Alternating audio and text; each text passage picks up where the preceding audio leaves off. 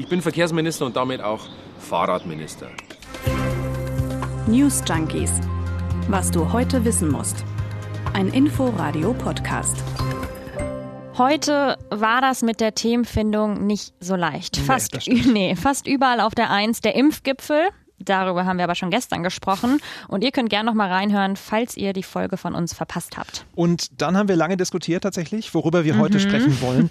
Und weil Radfahren im Moment dank Corona ja einen totalen Boom erlebt, haben wir uns dann dafür entschieden, den nationalen Radverkehrsplan 3.0 näher anzuschauen. 3.0 ist wichtig, ne? Ja. Den hat Verkehrsminister Andreas Scheuer heute nämlich beim Radverkehrskongress vorgestellt. Wir sagen euch, was da drin steht und vor allem wollen wir auch mal klären, wie wird Verkehrspolitik denn in Deutschland geregelt? Also was bringt denn so ein nationaler Radverkehrsplan überhaupt? Wir, das sind Leonie Schwarzer und Jens Lehmann. Guten Tag. Hi. Ich finde mit dem Fahrrad ist doch erstmal wegen der Umwelt schon viel besser. Und wir sind eh Fahrradfahrer gerne. Wir fahren gerne in die Natur. Da kann man schöne Fahrradtouren unternehmen. Man sieht was mit dem Auto oder mit dem Rucksack von A nach B. Ne? Das bringt ja wohl nichts. Nee, bringt nichts. Nee. Ina und Walter Reinhardt waren das. Radler aus Lübbenau. Ist ja auch eine schöne Gegend da unten. Damit sind die beiden nicht allein. Fahrradfahren ist im Trend. Kann man echt sagen. Über 5 Millionen Fahrräder und E-Bikes wurden alleine 2020 verkauft. Ein Anstieg von 17 Prozent gegenüber dem Vorjahr. Und auch Robert Reismann vom Fahrradladen Goin hat unseren Kollegen von Antenne Brandenburg erzählt, dass gerade bei ihm ganz schön viel zu tun ist. Es ist schwer, einen Vergleich anzustellen, aber wir merken es einfach, was die Ersatzteile betrifft, äh, dass der Markt leer ist, also dementsprechend ja einfach viel mehr Fahrrad gefahren wird. Und bei uns auch im Augenblick, jetzt stehen wir zu dritt hier und arbeiten äh, unsere Reparaturen ab und das merken wir einfach, dass da einfach viel mehr los ist. Ich sag mal ein Drittel Anstieg mit Sicherheit. Ja, Fahrradfahren ist voll im Trend.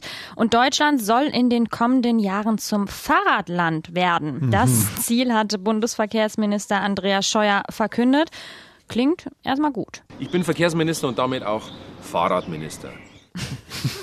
Ja, hätte man ihnen zumindest nicht zugetraut. Damit kommen wir zum Radverkehrsplan 3.0, den er ja heute vorgestellt hat.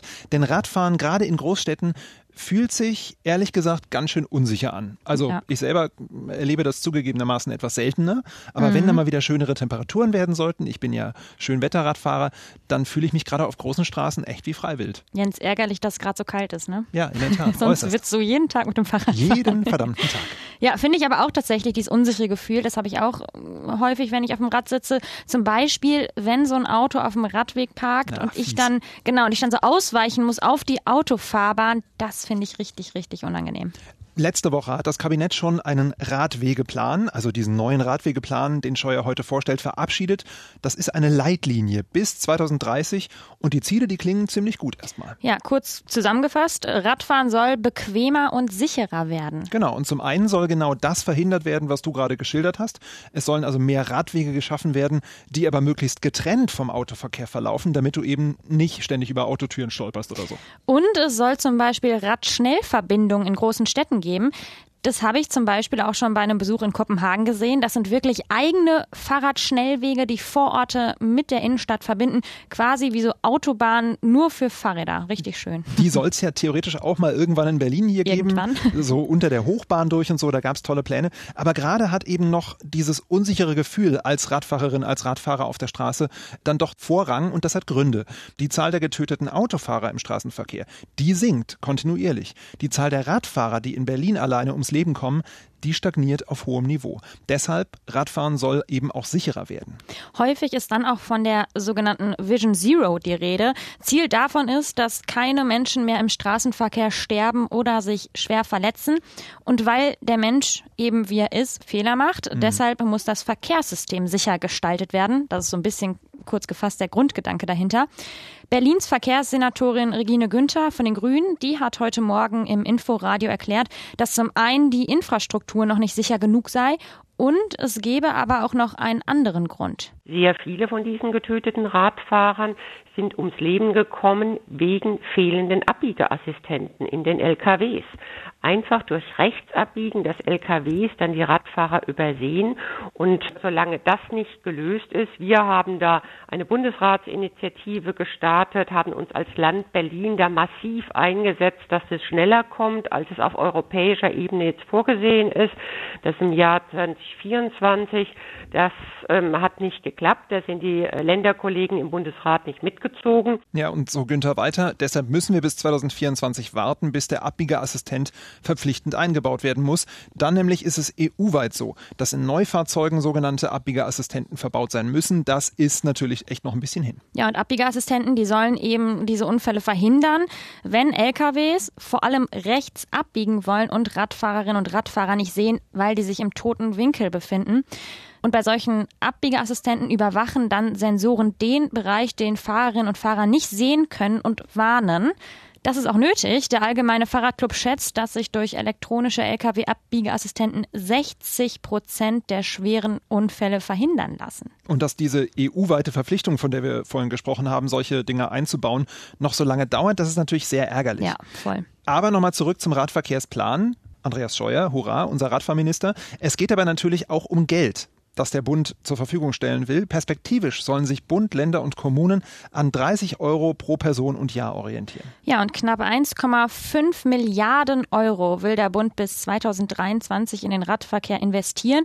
Das klingt gut, findet auch der Allgemeine Fahrradclub aber es fehlen konkrete Angaben. Das hat Lisa Feitsch vom Berliner ADFC bei Radio 1 gesagt. Jetzt braucht es die genaue Vereinbarung von genauen Maßnahmen und Schritten. Also was soll wann konkret passieren? Ein Aktionsplan, auch mit zeitlichen Vorgaben, damit alle auch wirklich wissen, wie schafft der Wille für mehr Platz fürs Rad es auch auf die Straße. Und da sind wir auch schon bei der Frage, wie wird denn Verkehrspolitik in Deutschland überhaupt geregelt? Ja, wie kommt denn jetzt zum Beispiel äh, in Castro-Brauxel an, was Andi Scheuer da plant? Ein Hinweis darauf, wie das funktioniert, ist ja schon, dass Scheuer seinen nationalen Radverkehrsplan heute seinen Kolleginnen und Kollegen aus den Ländern vorstellt. Denn auch hier gilt der berühmt-berüchtigte na sagen wir meist wütend ausgestoßene Satz, der uns auch in der Corona-Krise immer wieder begegnet, das ist Ländersache.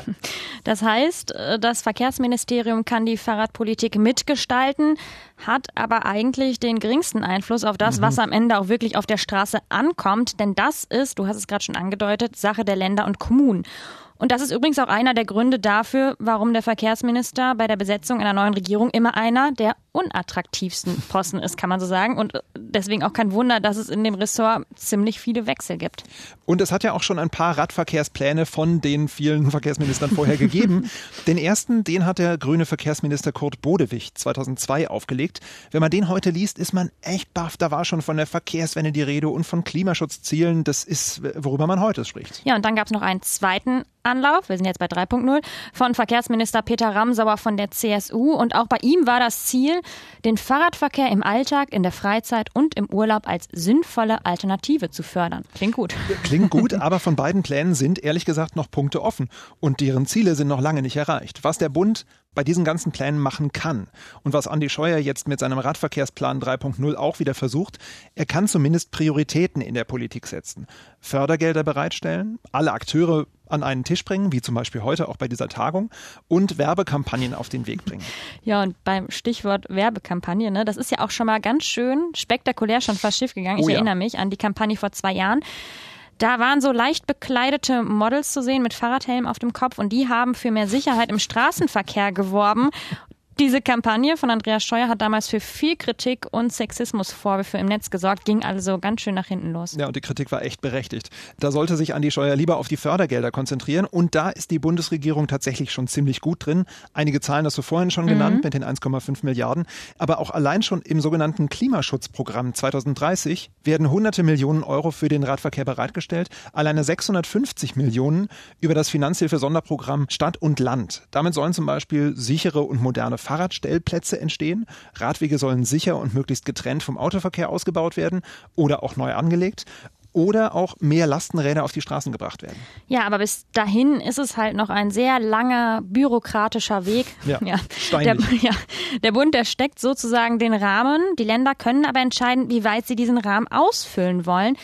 Das heißt auch, die müssen die Millionen an Finanzmitteln auch erstmal abrufen, wenn es denn dann auch in ihre jeweilige Verkehrspolitik reinpasst. Einige Länder haben da schon einen ganz guten Job gemacht, eine ordentliche Fahrradförderung aufgelegt und damit den Anteil des Fahrrads am Verkehr insgesamt gesteigert. Nordrhein-Westfalen zum Beispiel, da äh, gibt es landesweit einheitliche Schilder an den Radrouten, darf man ja auch nicht vernachlässigen. Mhm. Mehr Fahrradstationen, eine eigene Arbeitsgemeinschaft fahrradfreundlicher Städte, da ist einiges passiert. Auch in den Stadtstaaten Berlin, Bremen und Hamburg, da wird schon mehr getan. Aber auch alleine deshalb schon, um den Verkehrsinfarkt zu verhindern. Da sind halt die Probleme echt am größten. Ja, und was die Länder tun können, ist Gesetze erlassen. Grundsätzlich gilt, dass die Straße, der Radweg, die Kreuzung, die Ampel, das fällt alles unter Landesrecht. Und zwar über das jeweilige Straßengesetz, in dem eben auch die Benutzung der öffentlichen Straßen mit dem Fahrrad geregelt ist. Das Problem ist nur, mit diesem Straßengesetz der Länder ist auch wieder nur ein Rahmen vorgegeben. Und wie die einzelnen Städte und Kommunen den ausfüllen, das können die auch wieder ganz alleine entscheiden. Es geht ja immer eine Ebene weiter runter. Genau, kommt einem bekannt vor. Wenn hier in Berlin zum Beispiel die Bezirke, also vergleichbar mit Landkreisen in einem größeren Bundesland, wenn die nicht mitziehen, dann kann sich Verkehrssenatorin Günther hier auf den Kopf stellen. Dann wird es diese geplanten Radschnellverbindungen unter der Hochbahn eben nicht geben. Denn der jeweilige Bezirk ist sogenannter Baulastträger. Tolles Wort, heißt aber, mhm. er ist für die letztendliche Umsetzung des Radweges, so wie wir ihn dann kennen und unterm Reifen haben, komplett selbstverantwortlich. Und wenn den Bezirksverordneten der neue Radweg dann eben nicht gefällt, dann wird er eben auch nicht gebaut. In ländlichen Regionen ist das zum Beispiel das gleiche mit dem Ortsvorsteher oder dem Gemeinderat oder so. Genau, und wir haben jetzt eben viel über Städte gesprochen und den Radwegausbau.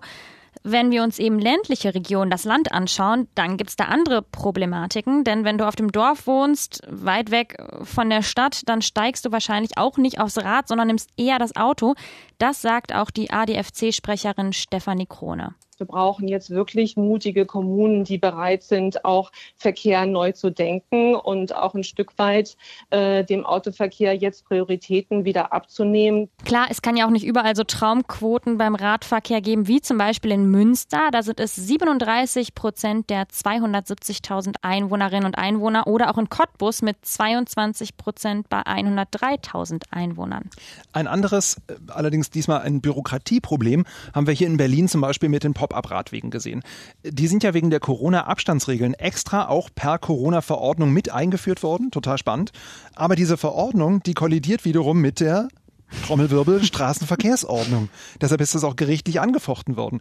Warum das Ganze, das erklärt ADFC-Bundesgeschäftsführer Burkhard Stork. Der geschützte Radfahrstreifen ist im deutschen Regelwerk nicht vorgesehen. Das heißt, wir haben jetzt in allen Städten die Situation, dass Stadtverwaltungen rumprobieren müssen, mit irgendeiner Form von Radverkehrsinfrastruktur, die ganz neu ist, die nicht in den Richtlinien steht. Und hier schließt sich so ein bisschen der Kreis, kann man mhm. sagen.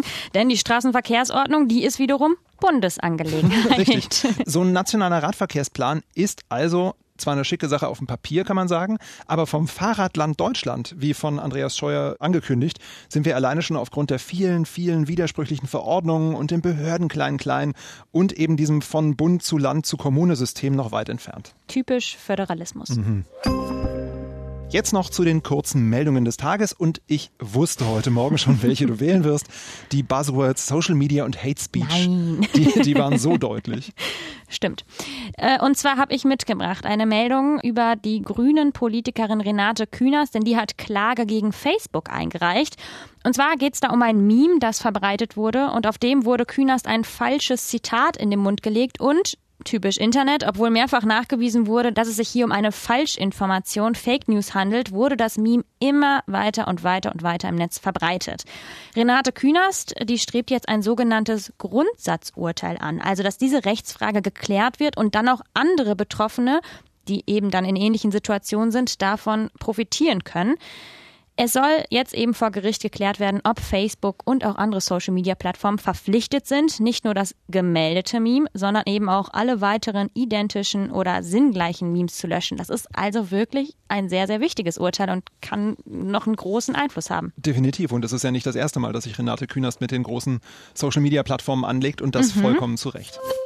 Ich habe mich ja vor Wochen hier schon als Baseball-Fan geoutet und freue mich gerade extrem, wie meine Red Sox in die Saison gestartet ja. sind. Ich sehe dich nur durch ganz, ganz viele Glasscheiben, aber ich sehe dich eben aus der Ferne und du hast tatsächlich heute auch einen Hoodie von denen an, oder? Na, der ist so grau mit einem großen, ja, ja, großen roten B drauf. Genau, das große rote B, äh, gerne auch für Berlin missverstanden. Nein, es ist Boston.